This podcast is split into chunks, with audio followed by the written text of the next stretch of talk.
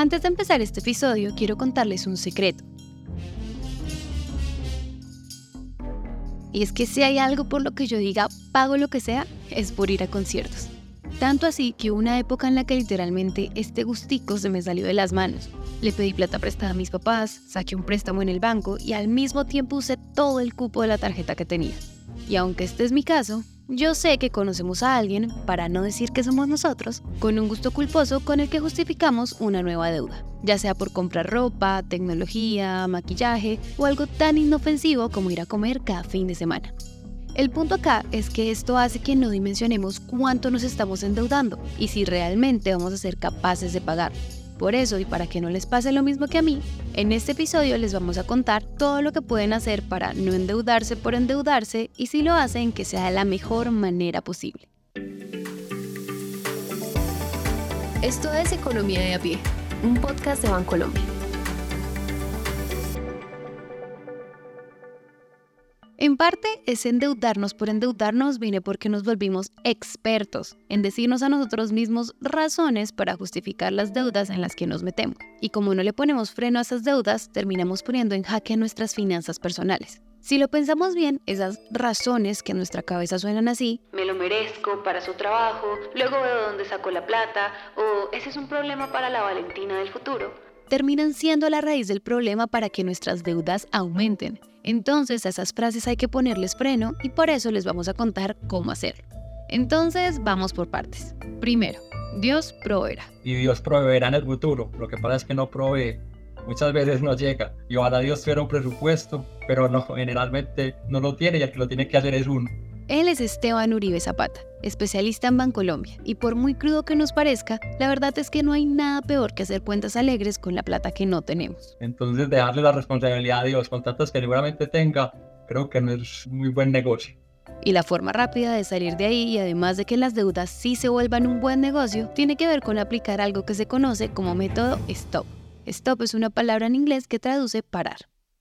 Y básicamente si uno lo, recorre letra por letra, lo primero es la S y es, digamos, el significado, qué tan significativo es eso. Es decir, si yo dejo de comprar eso, realmente pasa algo.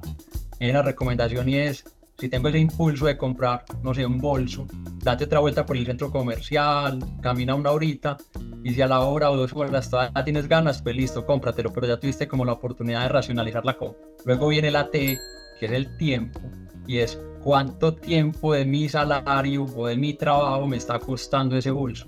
Y uno se da cuenta que si van a comprar, bueno, en este caso un bolso que seguramente es más barato, pero un iPhone, eh, otro tipo de cosas más costosas, uno se da cuenta que está casi que sacrificando tres o cuatro meses o más de salario. Luego viene la O, que son opciones, y es qué alternativas adicionales tienes o para comprar el mismo producto, es decir, si me interesa ese particular o en lugar de un bolso, qué otra cosa me podría comprar que fuera más útil. Y por último la P, que es presupuesto, y es si yo tengo un buen ejercicio de presupuesto donde tengo claramente identificado cuáles son mis ingresos mensuales, cuáles son mis gastos mensuales y cuánto, entre comillas, me sobra para poder endeudarme, si yo tengo saneado eso, entonces también me hago la pregunta de si entre mi presupuesto cabe ese bolso que me quiero comprar. O sea, es volver el método STOP un mantra, una filosofía que usamos diariamente para evitar comprar esas cositas que no necesitamos que son en irme a gastar en una cosa innecesaria porque hoy tengo que vivir y viene embalado para los días posteriores. Y así como lo dijo Juan Esteban Carmona Ochoa, especialista en Bancolombia, no estamos listos para pagar todas las deudas. Por eso este método stop o parar se puede simplificar en tres preguntas.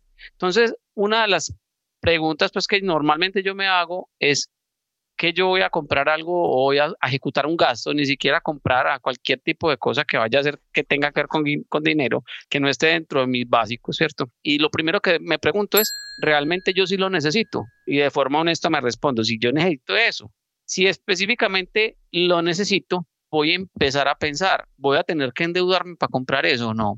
Probablemente puede ser que sí, probablemente puede ser que no, o probablemente yo diga, qué boba, yo después voy a recoger cierta plata en cierto momento y voy a comprarlo de contado, ¿cierto?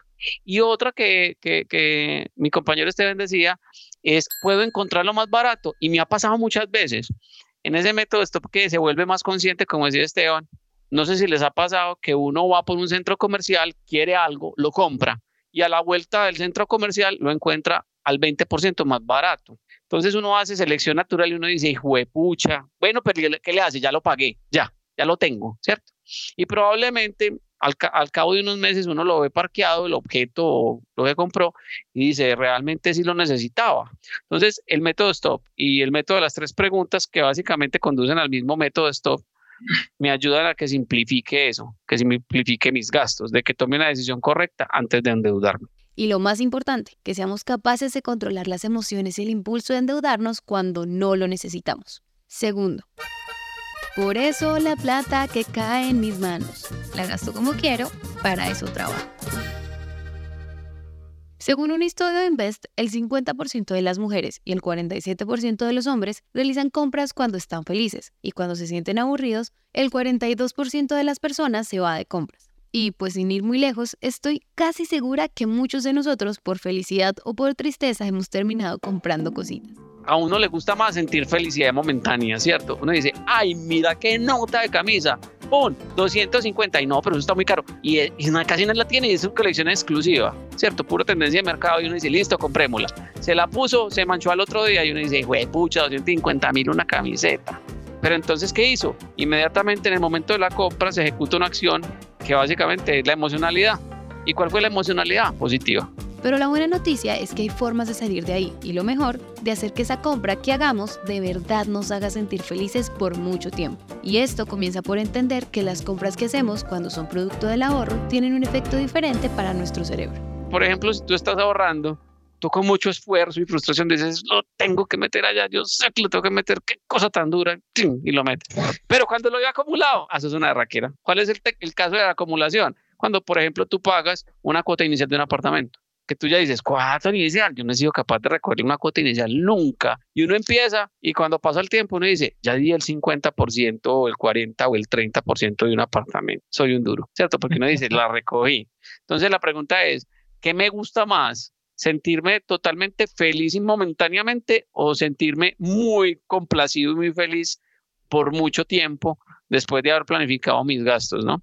Y en este momento pueden estar pensando, ay, pero es muy complicado lograr algo así, o es que la plata no alcanza. Entonces, acá hay un truco que podemos aplicar si queremos que este gasto momentáneo no nos ponga en aprietos, y es hacer un presupuesto. En muchos episodios les hemos hablado de hacer un presupuesto y las ventajas que se tiene frente a las deudas que tenemos o podríamos llegar a tener. Y sobre todo si queremos gastar de manera consciente y no terminar endeudándonos o haciendo realidad una de las peores pesadillas. Reportados en Data Crédito. Por eso, un presupuesto nos ayuda a saber cómo vamos a dividir nuestro salario. Y para eso existe el método 50-30-20. Y en español, ese 50% es para planificar los gastos vitales, que es lo que, yo llamo el mínimo vital. Y es con cuánto puedo vivir, ¿cierto? Con cuánto puedo vivir. Y eso prácticamente asegurarlo. Nunca me voy a gastar eso. ¿Por qué? Porque sin eso me lleva al diablo, ¿sí o qué? Lo segundo es, si yo me quiero dar un gusto, o sea, ese es el 30%. Y no quiero ahorrar tanto en invertirlo, pero si quiero gastar un poquito, no joda, yo para eso trabajo, ¿cierto? Responsablemente trabajo. Haga un presupuesto de gastos donde usted pueda en algún momento del, del, día decir, es que yo puedo pedir cinco rapis en una semana porque yo ya lo presupuesté.